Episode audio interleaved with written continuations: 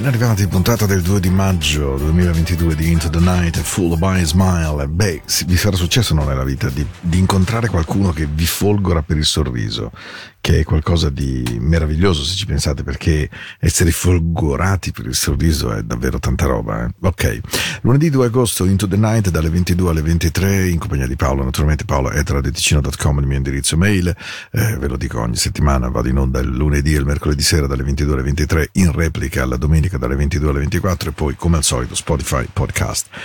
Questa sera apro con una canzone, con un brano eh, micidiale, di cui tra l'altro ho parlato domenica al buon Alex eh, proprio ieri, perché mh, mm, Idris Muhammad è stato un batterista, eh, tra l'altro convertito all'Islam, lui in realtà era mh, mm, assolutamente americano e non di, di religione musulmana all'inizio, e, mh, e lui negli anni, eh, diciamo, io credo all'inizio degli anni 80, fine degli anni 70, esce con due dischi straordinari, uno era Could Have Never Be Like This e l'altro Boogie to the Top, e, lui veniva dal jazz, aveva suonato con molti personaggi bravissimi, un batterista straordinario, e però aveva anche inventato questo suono che aveva dentro qualcosa di veramente molto molto particolare. E Could Heaven Ever Be Like This? E ci potrebbe davvero il paradiso essere fatto così?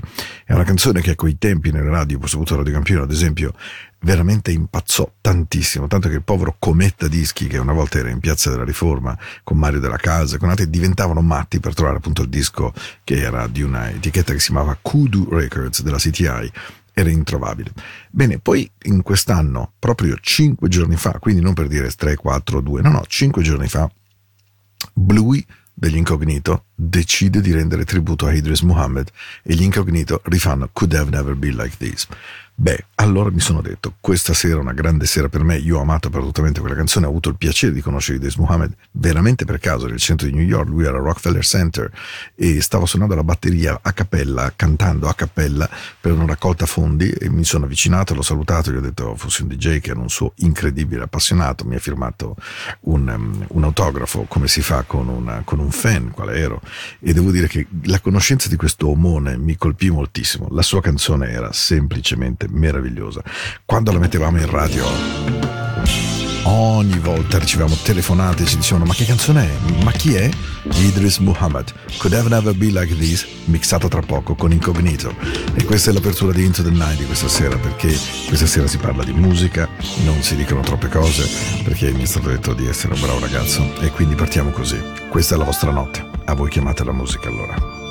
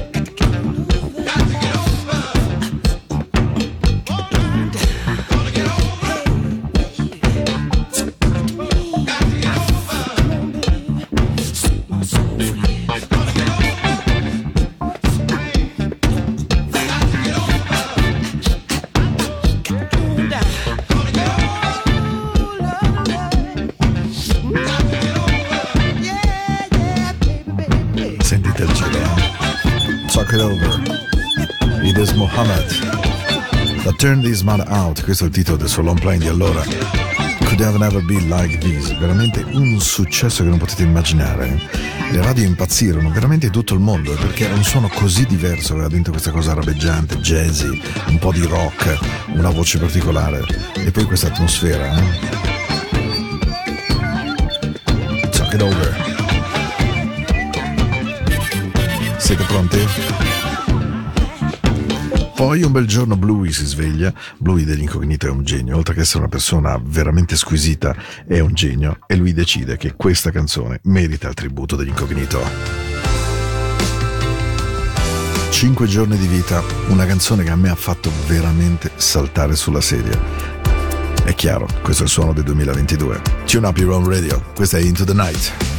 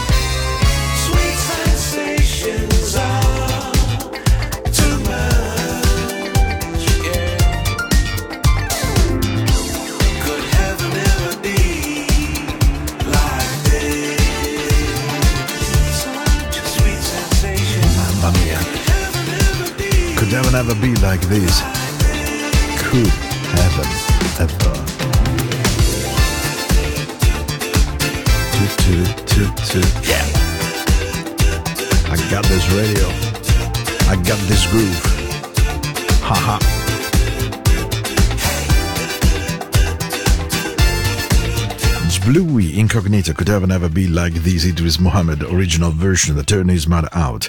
Beh, insomma, eh, sono contento. Ah, lo ammetto, sono contento perché ho aperto con eh, una canzoncina, insomma, belle toste, eh, neanche toste, però insomma una grande canzone.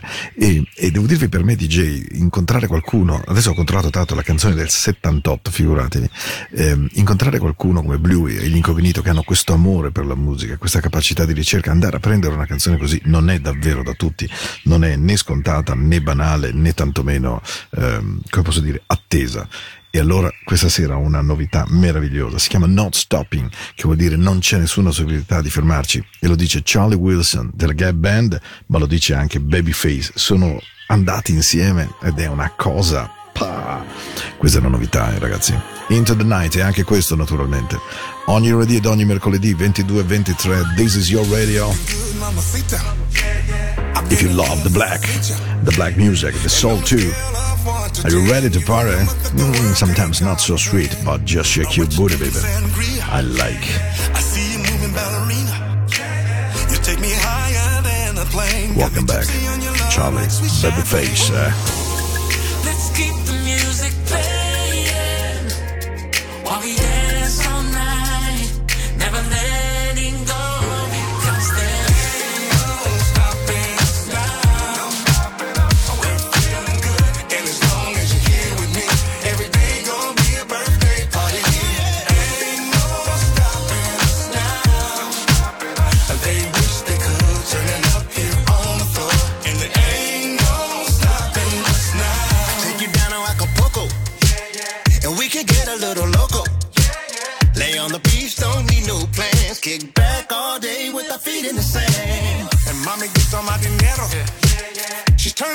Turning heads in that sombrero.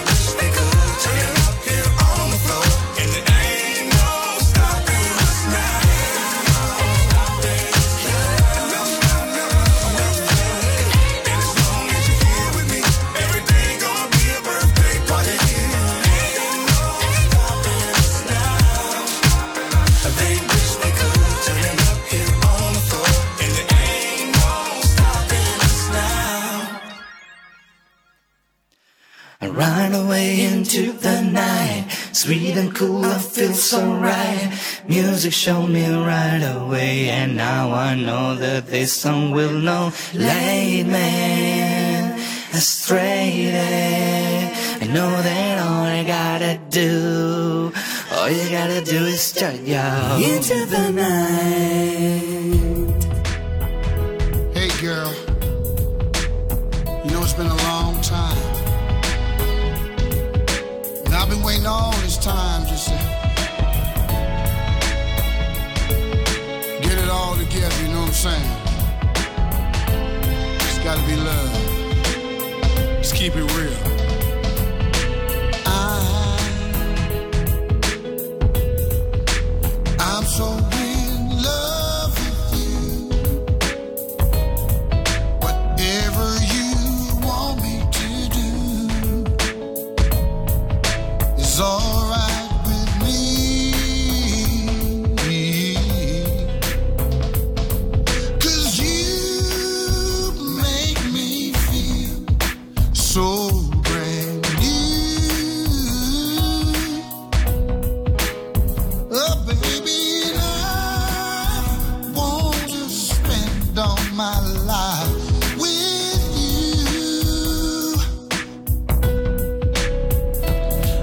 say sins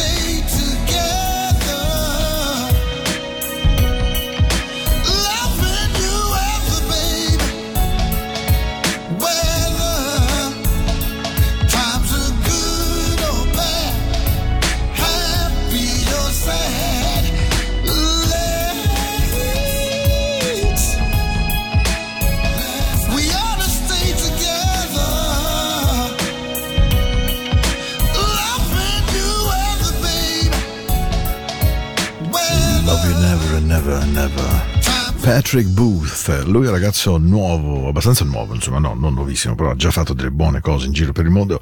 La canzone era ovviamente la super coverata uh, Let's Stay Together, um, carina, comunque insomma una cosa gradevole da mettere in una notte come questa. Vi ricordo oggi lunedì 2 maggio, stiamo insieme, sono già 25 minuti di buon suono, mamma mia la partenza di Could Have Never Be Like This di Incognito mi piace ogni volta, davvero una follia.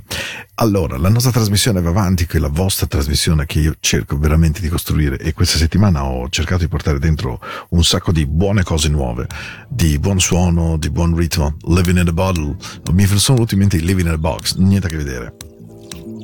Si chiamano The Organ Ginder, è una novità assoluta ed è tutta una dichiarazione d'amore in realtà di Jill Scott Heron, The Bottle, uh, The Winter in America, se vi ricordate questa voce molto molto così, beh loro ci sono andati dietro veramente tanto ma tanto ma tanto bene, tanto che quando mi è arrivato lo stream eh, me ne sono innamorato subito anche di lei e mi sono detto ok, lunedì la metto.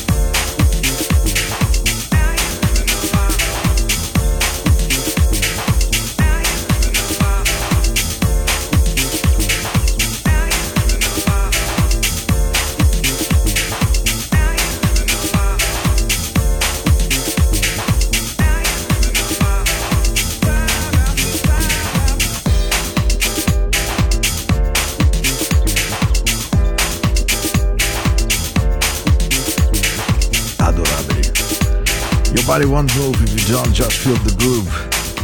That's my body. Oh. Jill Scott Heron. I just message in a bottle. Living in a Bottle, eh, la consiglio caldamente anche a chi faccia il DJ oggi in una buona dance track perché è veramente tanta roba. Poco into the night, lo ammetto, ma questa sera è venuta così. Poi ragazzi col sole di domenica mi sono pure beccato 30 minuti di pioggia col sole nel Mendrisiotto, eh, la terrogna del TC. No, non va detto. Sorry, sorry, sorry, sorry, this is unpolite. I can't say that. No, ma ho un amico che dice sempre così, una, una persona sopraccilerina che deride il nostro amato Mendrisiotto in questa maniera vergognosa. La mia risposta è che ci siamo sempre al sud di qualcuno. Mi sono spesso chiesto a Città del Capo che versione raccontino, però probabilmente una soluzione la trovano pure loro, no? Ci mettiamo lì a Radio 3. Eh, anzi, vicino al ghiaccio. Tanto è come fare il solletico ai pellicani. Quindi. Ok, ci ascoltiamo Kevin Ross. Dai, va bene, dai, dopo questa canzone lo so, un po' dance, mettiamola un po', eh? Mm. Teniamo Into the Night a un certo livello. Now why you gotta go and come climb on top of me, babe? We gon' mess around and won't find the time to sleep, babe. Can't refuse it. How you do it, girl? Oh no. Oh, girl, you got me strung out and I'm feeling like you, sir. And I can't put you down. You're my past, my now, my future. You want exception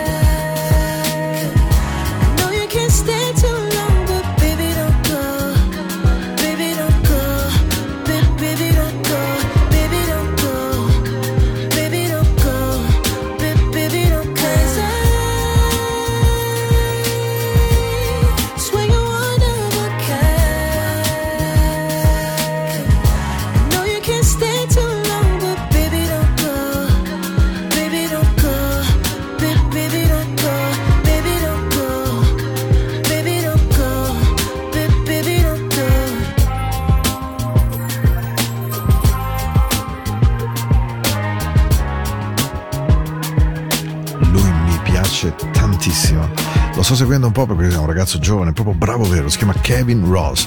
La canzone è Don't Go, nuova, nuova, nuova, nuova, ma proprio radiofonica, gradevole, dolce, morbida, signorile, carina, anche vagamente tenera, insomma, ti credo dopo la botta che avevo dato con Living in the Bottle, però oh ragazzi, ogni tanto un po' di suono ci vuole, se no veramente qui ribabbiamo anzitempo. Voglio lamentare a tutti che questa non è la trasmissione delle dediche da puffo a puffo, da ciuccio a ciucci, da tutu a tutu e, e ovviamente non abbiamo a Ganzongella va degli alunni del sole, non abbiamo Anima mia dei cugini di campagna e devo dire che neanche Tu mi rubi l'anima dei collage. Tre canzoni che nella mia vita di DJ mi hanno semplicemente martoriato i testicoli e che oggi sono di fatti due meloni da riporto, ma non quelli di eh, Fratelli d'Italia, perché veramente mi hanno ucciso negli anni con te sì, ciao, mi metteresti su gli alunni del sole? E lì la voglia, come DJ, un attimino crollava se capite la musica che metto abitualmente. Altra grandissima, grande, grande novità, lei si chiama Kathy Keslers.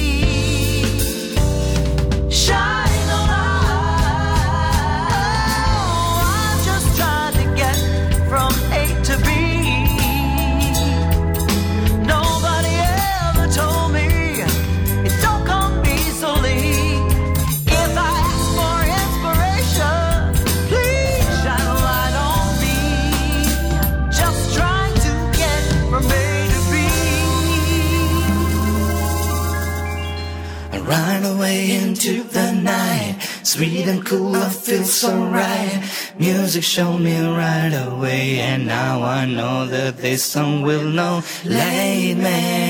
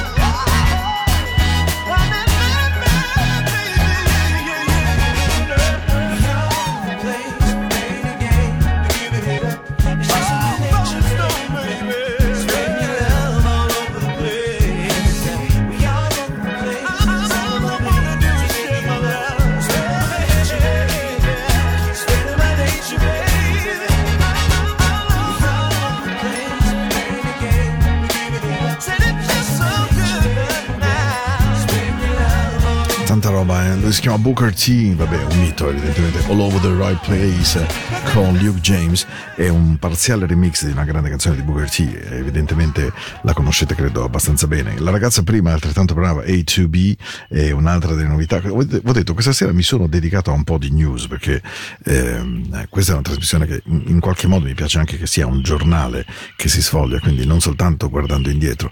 C'è un esempio della vita che io sento molto molto mio, che è quello della guida.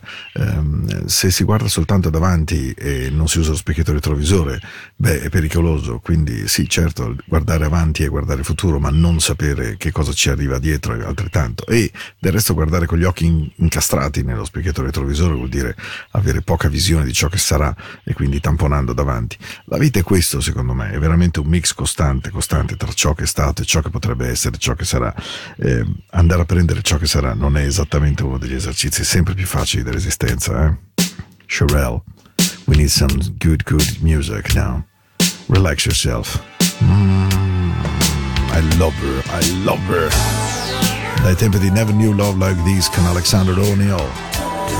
I Need You Now, Sherelle, da Into the Night.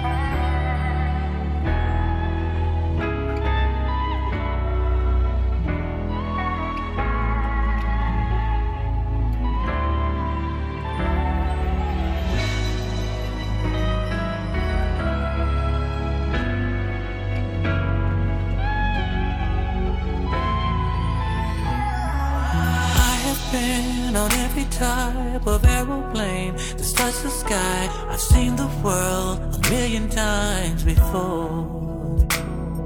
I've taken trips on a whim, been to paradise and back again. Had everything a man could ask for. I've been to Italy, drinking wine alone. I've even seen the views from the Great Channel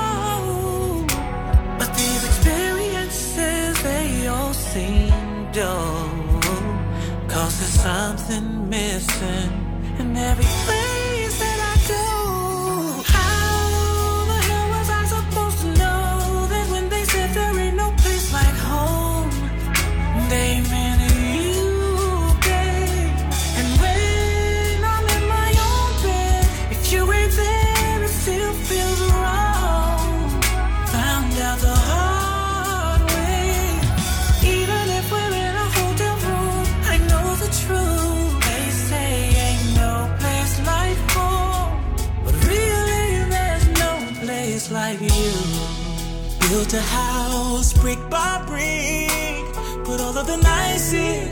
furniture it. Oh, walk through marble floors, walk through custom doors, feng shui like a sensei. I must admit, the kind of design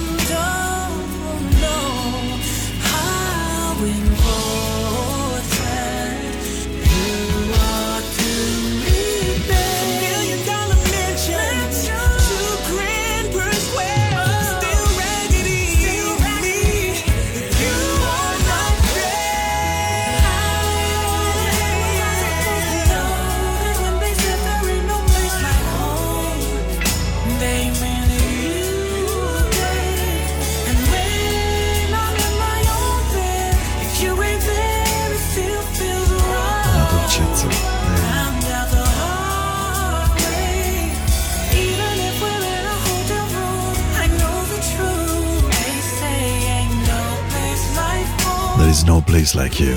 Si chiamano After Seven e sono, mamma mia, sono, sono stravolgentemente dolci e avevo voglia proprio di prechiudere la puntata con una canzone così meravigliosa. There is no one like you. E sei veramente no place like you vuol dire non c'è un posto dove ci si senta a casa, non c'è un posto dove si viva come te. Ed è una frase meravigliosa da dire a qualcuno a cui vogliamo bene, chiunque esso sia o essa sia, ehm, poter dire there is no place like you è, è qualcosa di magico. E visto che ho parlato di Sherelle ed Alexander O'Neill, mi sono detto, beh, sapete cosa faccio? Chiudo con una delle canzoni che ho cantato di più in radio. Sì, perché dovete sapere che a microfono spento, purtroppo, eh, per chi eh, fortunatamente gli studi di radio sono sempre molto ben insonorizzati, ma ehm, se uno entra magari per caso, anche solo per informazione, mi sente cantare in una maniera squarciagola, che canti bene o male non spetta a me dirlo, ma questa posso certamente dire, se dovessi mettere nelle top 10 delle canzoni che ho cantato di più, certamente Sherelle e Alexander O'Neill. Per questa sera è tutto perché la canzone non è breve, ve la regalo completa, una canzone straordinaria. Se avete un buono stereo, anche se siete in macchina, mettere su il volume e andare a manetta, mi raccomando. Questo era il suono di questo 2 maggio, prima puntata di maggio, stiamo arrivando verso la fine di Into the Night, quindi insomma, eh, poi insomma, le- le serate si allungano, le giornate sono più belle e quindi la musica ovviamente un pochino accelera. Devo chiudere così perché loro iniziano a cantare immediatamente e non devo dare fastidio a questo inizio straordinario. Quindi buonanotte, grazie di essere stati con me, vi aspetto mercoledì e adesso mettetevi comodi alzate il volume. Se avete un po' la regolazione buona, un po' di bassi, mi raccomando, un po' di loudness. e cantatevela anche voi. Io chiudo il microfono e lo faccio. Buonanotte a tutti, mi raccomando.